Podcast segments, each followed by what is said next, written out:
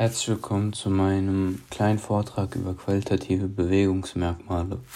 Qualitative Bewegungsmerkmale werden in der sogenannten Bewegungslehre für die Beschreibung von Bewegungsabläufen verwendet, indem sie der Lehrkraft bei der Benotung der Bewegung als Unterstützung dienen.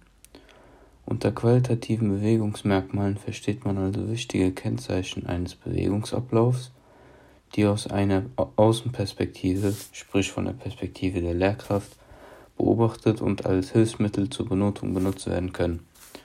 Des Weiteren tragen diese Merkmale außerdem zu einer Verbesserung der Bewegungsvorstellung bei. Man unterscheidet hierbei in insgesamt acht Bewegungsmerkmale, den Bewegungsrhythmus, die Bewegungskopplung, den Bewegungsfluss, die Bewegungspräzision, die Bewegungskonstanz, den Bewegungsumfang, das Bewegungstempo und die Bewegungsstärke. Darauf folgend werde ich jedes der acht Bewegungsmerkmale definieren und beschreiben und das mit Hilfe von je einem von je einer Beispielsportart, um diese besser verständlich zu machen. Das erste Merkmal wird der Bewegungsrhythmus. Unter diesem Merkmal versteht man die zeitliche Anordnung eines Bewegungsablaufs. Man versucht also durch ein optimales Verhältnis von Spannung und Entspannung einen gleichmäßigen Rhythmus zu erreichen. Eine Beispielsportart für dieses Bewegungsmerkmal wäre das Rudern, da man hierbei als Gruppe einen gemeinsamen Rhythmus finden und beibehalten muss, um möglichst effizient arbeiten zu können. Sogenannte Rhythmushilfen wie zum Beispiel Musik oder Klatschen können benutzt werden, da diese den Lernprozess positiv beeinflussen. Das nächste Bewegungsmerkmal ist die Bewegungskopplung. Bei diesem Bewegungsmerkmal versucht man verschiedene Teilbewegungen in einem Bewegungsablauf aufeinander abgestimmt zusammenwirken zu lassen. Die Teilbewegungen müssen hierbei räumlich, zeitlich und dynamisch abgestimmt sein, um einen erfolgreichen Bewegungsablauf zu erreichen. Schwim Schwungübertragung und zeitliche Verschiebung spielen in der Bewegung eine große Rolle. Als eine geeignete Beispielsportart für dieses Merkmal kann die Leichtathletik genommen werden, da bei beispielsweise Wurf- und Stoßbewegungen die Schwungübertragung und die zeitliche Verschiebung wichtig sind. Sogenannten, den sogenannten Bewegungsfluss möchte ich nun als nächstes Bewegungsmerkmal vorstellen. Man spricht hierbei von einer gewissen Kontinuität im Bewegungsablauf. Damit ist gemeint, dass die Bewegungen in einem Bewegungsablauf flüssig aufeinanderfolgend abfolgen sollen.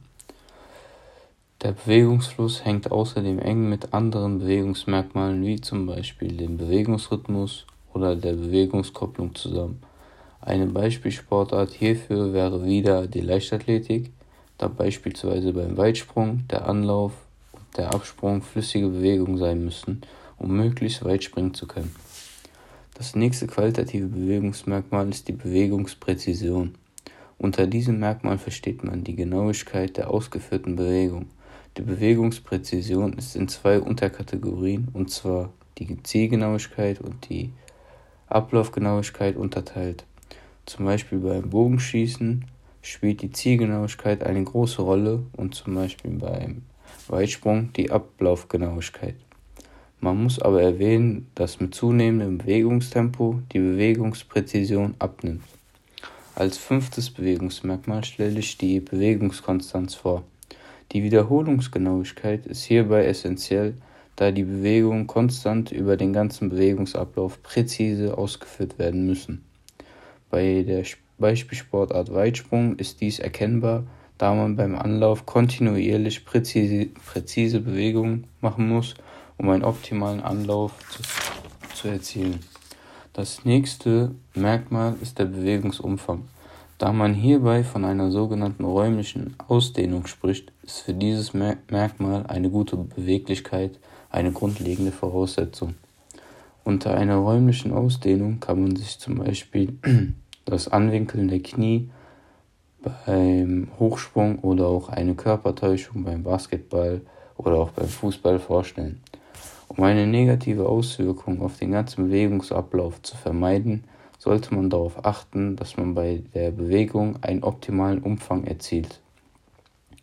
Das vorletzte Merkmal ist das Bewegungstempo. Die Geschwindigkeit der Bewegung steht hier also klar im Vordergrund. Die Steigerung des Bewegungstempos ist für die meisten Sportarten leistungsfördernd, was man zum Beispiel beim Laufen, beim Fahrradfahren oder auch beim Rudern erkennen kann, wobei man beim Rudern von einer Schlagfrequenz spricht. Das letzte Bewegungsmerkmal, welches vorzustellen ist, ist die Bewegungsstärke. Man spricht hierbei von Kraft, vom Krafteinsatz während eines Bewegungsablaufs oder bei einem Abschnitt davon. Dadurch, dass dieses Merkmal in direkter Verbindung zu den anderen Merkmalen steht, kommt es zu einem größeren Einfluss auf die anderen Merkmale.